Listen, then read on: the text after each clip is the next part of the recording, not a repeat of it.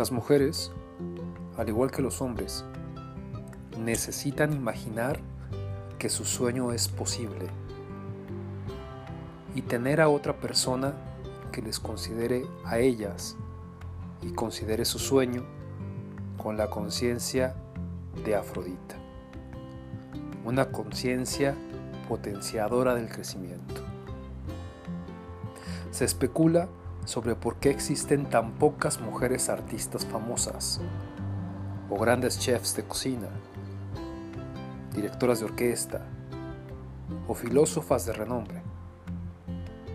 Entre las razones que se dan podría ser porque esas mujeres carecen de portadores del sueño. Las mujeres han alimentado el sueño para los hombres, mientras que estos en general, no han alimentado el sueño demasiado bien para las mujeres de su vida. Mentalmente fuerte. Bienvenidos. ¿Qué onda? ¿Cómo están? Yo soy José de Jesús, psicólogo clínico y educativo, y hoy quiero hablarles de un tema que es muy interesante, muy muy interesante, y también muy bonito, muy lindo para poner en práctica. Y vamos a ir viendo por qué. El capítulo de hoy se llama El efecto Pigmalión o el poder de la esperanza. Para entender esto quiero explicar de dónde, de dónde surge este, este concepto del el efecto Pigmalión. El autor del mismo es un psicólogo alemán, ya eh, en la tercera edad, sigue vivo, pero ya tiene más de 80 años. Y él, la, gran mayoría de su carrera la, la hizo en Estados Unidos. Se llama Robert Rosenthal. Y lo que él describe es que el poder de las esperanzas positivas en la conducta de los otros depende en gran medida de cómo le hablamos a las personas y de qué tanto, así como les decía ahorita sobre, sobre esta pequeña lectura de, del libro de Las diosas de cada mujer de Jan Chinoda sobre qué tanto podemos, hombres y mujeres, ser portadores del sueño de los otros. Quiero eh, también platicarles un poco sobre quién fue Pigmalión. Pigmalión en la mitología griega era un gobernante, un gobernante que eh, por la soledad en la que él vivía y por el anhelo que él tenía de amar y de sentirse amado, él esculpió una estatua de la mujer perfecta y cayó enamorado, profundamente enamorado de esta estatua que esculpió. Y vivía eh, para la estatua y la consideraba eso, la mujer perfecta. Entonces, humildemente se acercó a Afrodita, Afrodita esta diosa de, la mitología, diosa del amor y de la belleza, y le rogó que le diera vida a esa estatua. Afrodita, al darse cuenta que Pigmalión estaba realmente enamorado, le concedió su deseo le dio vida a la estatua y la convirtió en Galatea. Ese fue el nombre que, que la estatua recibió al ser ya una mujer de carne y hueso. Muy bonito, ¿no? O sea, lindo, amoroso, amable. Entonces eh, Robert, Rosenthal toma esta eh, historia de la mitología griega de Pigmalión para explicar cómo es que cuando depositamos esperanza en los otros, pensemos en un estudiante, por ejemplo, cuando cuando somos estudiantes y tenemos la fortuna de que al menos uno de los maestros que nos acompaña en el desarrollo deposita esperanzas en nosotros, ve, ve algo en nosotros y nos lo hace saber, de alguna u otra manera. Ese estímulo positivo hace que florezcamos nos brinda confianza, nos brinda seguridad, certeza de que hay algo valioso en nosotros. Y a la par también, cuando tenemos un profesor que, que no deposita una esperanza en nosotros, ¿qué es lo que provoca? Hagan memoria, los invito a que reflexionen sobre eso. Así de tremendo es este tema. Por eso es que la labor docente es sumamente delicada. Y en la utopía, pues esperaría que a la docencia llegara gente con vocación. La realidad es otra, ¿no? Pero en la utopía se espera eso, que haya vocación docente. Y sucede en otras profesiones también, ¿eh? que que cuando el lazo humano es constante y es fuerte, si, si la persona que tiene más poder, como en este caso un profesor, deposita en sus estudiantes esperanzas positivas, esperanzas de crecimiento, pues lo que va a generar es como las plantas. La gente que tiene buena mano para las plantas es porque pone energía ahí, porque su conciencia está ahí, y entonces hace que florezcan. Ese es el efecto Pigmalión. Robert eh, Rosenthal lo observó con sus pacientes. Hizo investigación sumamente minuciosa de cómo en la historia infantil de sus pacientes, cuando las narrativas que él escuchaba iban en torno a que ya sea papá, mamá o algún profesor en la infancia abuelos también a veces, depositaban esperanzas en, estas personas que eran sus pacientes ya adultos, les habían ayudado tremendamente, profundamente. Eh, él narra eh, una historia de, como les digo, su carrera la desarrolla en Estados Unidos y eh, trabajaba en un centro comunitario donde conoció a una, a una estudiante méxico-americana que se le había hecho sumamente difícil acceder a la educación, pero lo había logrado estudiando y trabajando, o sea, haciendo un sacrificio altísimo. Y lo había logrado gracias a que eh, esta mujer tuvo una profesora en la secundaria que confió en ella, que le ayudó a ver los recursos que tenía las capacidades que tenía. Y esto hablo de los 70, ¿eh? imagínense la, la situación tan complicada de discriminación por ser latino o mexicano. Y le brindó a esta, a esta mujer eh, la fortaleza para ir tras sus sueños y conseguirlos. Entonces, eh, el, el, psicólogo Rosenthal identificaba eso en sus pacientes y empezó a estudiar el por qué algunos sí parecía que, que tenían mayor capacidad de, de sobresalir que otros. Y normalmente encontraba que había habido algún adulto lo suficientemente amoroso como para depositar esperanzas en, estas personas. Llegó eh, también, como yo les comentaba hace unos minutos, a, la conclusión de que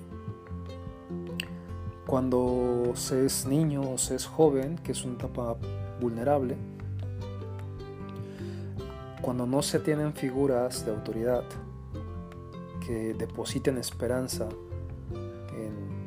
en uno en esas etapas, pues va a ser muy difícil salir adelante. Yo, además de eh, la psicoterapia, también he dado clases. Y estas cosas se observan, se observan en la presencia, se observan en, la forma en la que se conducen los estudiantes, se puede, se puede leer cuando, cuando un niño, cuando un joven eh, ha recibido afecto, cuando ha recibido atención, cuando ha recibido amor. Y parte del reto docente es, eh, es eso, es ser capaz de, brindarle a, a estos niños, a estos jóvenes, la posibilidad de que ellos tengan esperanza en sí mismos. Igual pues los padres, no, no se diga. Es parte, por supuesto, de, de la labor paterna, materna, que de por sí es complicada, eh, más hoy, ¿no? Que, los papás pues también están tan inmersos en el trabajo y con unas exigencias que, que nuestros abuelos no tenían. Eso también es real, el mundo es otro. Pero bueno, Robert eh, Rosenthal llegó a esta conclusión de que nuestras esperanzas ejercen una extraordinaria influencia positiva en los demás. Y que normalmente ni siquiera nos damos cuenta de eso. Que a veces eh, yo recuerdo mucho que en los primeros años que empecé a dar clases eran grupos grandes y yo hacía un esfuerzo por aprenderme los nombres de todos. Porque yo aprendí que al escuchar mi nombre cuando yo era estudiante era muy distinto. Me me significaba otra cosa a que solo dijeran, no sé, el número de lista, el 1, el 30, el 20, ¿no? O el apellido, o que a veces haya profesores que ni siquiera eso. Entonces yo hacía un esfuerzo por, por aprenderme el nombre de los alumnos. Y cuando lo lograba y cuando ya me salía de una manera muy, eh, muy natural, muy fluido, yo observaba el, agrado con el que eh, los alumnos lo recibían. ¿Por qué? Pues porque eso hace que nos sintamos todos vistos. Y eso es algo súper valioso. Sentirnos vistos, sentirnos escuchados, tomados en cuenta. Y más cuando, cuando por alguna razón eso no ha sido frecuente en nuestras vidas.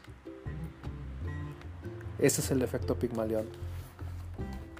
¿Y por qué eh, inicio hablando de Afrodita? Porque Afrodita, al ser la diosa del amor y de la belleza, y así como ayudó a, a Pigmalión a darle vida a esta escultura de la mujer perfecta, de la mujer que él amaba, pues eh, lo que evoca Afrodita, lo que nos enseña Afrodita, es que la capacidad de amar siempre va a estar ahí, siempre y cuando hagamos lo que nos toca. El amor eh, es un acto de entrega, pero también es un acto que implica saber que recibimos. Es de ida y es de vuelta. Entonces, eh, es por eso que Afrodita se hace presente en este tema. En, la Edad Media los alquimistas eh, traían muy en su discurso eh, este rollo de evocar a Afrodita. ¿Por qué? Porque la alquimia nos, nos invita, nos ayuda a enamorarnos. A enamorarnos, eh, a encontrar una persona que nos que nos acompañe en ese proceso creativo y en esa transformación. Quien me escucha ahorita y que identifique que ya ha estado enamorado, sabe que una parte de sí mismo se transformó. Y ese es un proceso alquímico. Esta transformación es la capacidad de embellecer todo aquello en lo que ponemos nuestra atención. Cuando estamos enamorados, nuestro ánimo es otro, solemos estar de buenas, el pecho está tranquilo, no suele haber ansiedad. Y por eso es tan tan importante el poder enamorarnos de alguien. También enamorarnos de los proyectos, enamorarnos de lo que hacemos, enamorarnos también de nosotros mismos. Todo esto es eh, poner atención en una persona, en los proyectos, en nosotros, llevarlo a convertir en actos amorosos. Una persona que que cuida su cuerpo, que cuida su, la forma en la que viste, que está limpio, que es pulcro. Esos son actos de amor.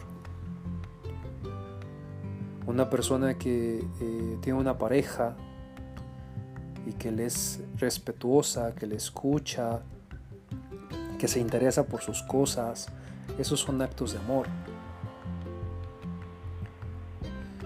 Cuando tienes amigos y son muy cercanos y te interesan y los buscas y comparten tiempo y charlan o hacen actividades, esos también son actos de amor. Entonces, más allá de idealizar, que luego es lo que nos han vendido, ¿no? Idealizar lo que es el amor, es bien importante poder identificar estos actos que aunque sean o parecieran pequeños, si los sumas, eso es estar enamorado. Todo lo que logramos impregnar con nuestro amor es impregnar con nuestra energía, con nuestra conciencia, con nuestra atención. Y bueno, ese es el efecto Pigmalión. ¿Qué opinan? También es una invitación a que dentro de las posibilidades de cada uno, dentro del momento que estén viviendo y y la circunstancia que, cada uno pueda tener, también es una invitación a, volver a enamorarse primero de sí mismos, después hacia afuera, pero sí de, de evocar a Afrodita. Pues creo que aquí eh, voy a parar hoy. Les como siempre, les agradezco mucho por escuchar, les agradezco mucho por, por estos eh, meses de estar al pendiente del podcast mentalmente fuerte. Y eh, les comparto que quedan un capítulo más de esta temporada y temporada 2. Y pues bueno, sería todo de mi parte. Gracias. Si quieren un contacto más eh, cercano, con todo gusto, o sacar cita, está eh, mi página de internet, SIC, José de Jesús, SIC de PSIC, psicólogo, SIC. Ahí vienen mis redes sociales y Facebook, Instagram, que es lo que yo uso. Y bueno, pues muchas gracias, bonita semana, a seguirnos cuidando todos. Eso también es un acto de amor. Y nos escuchamos pronto. Que estén muy bien. Adiós.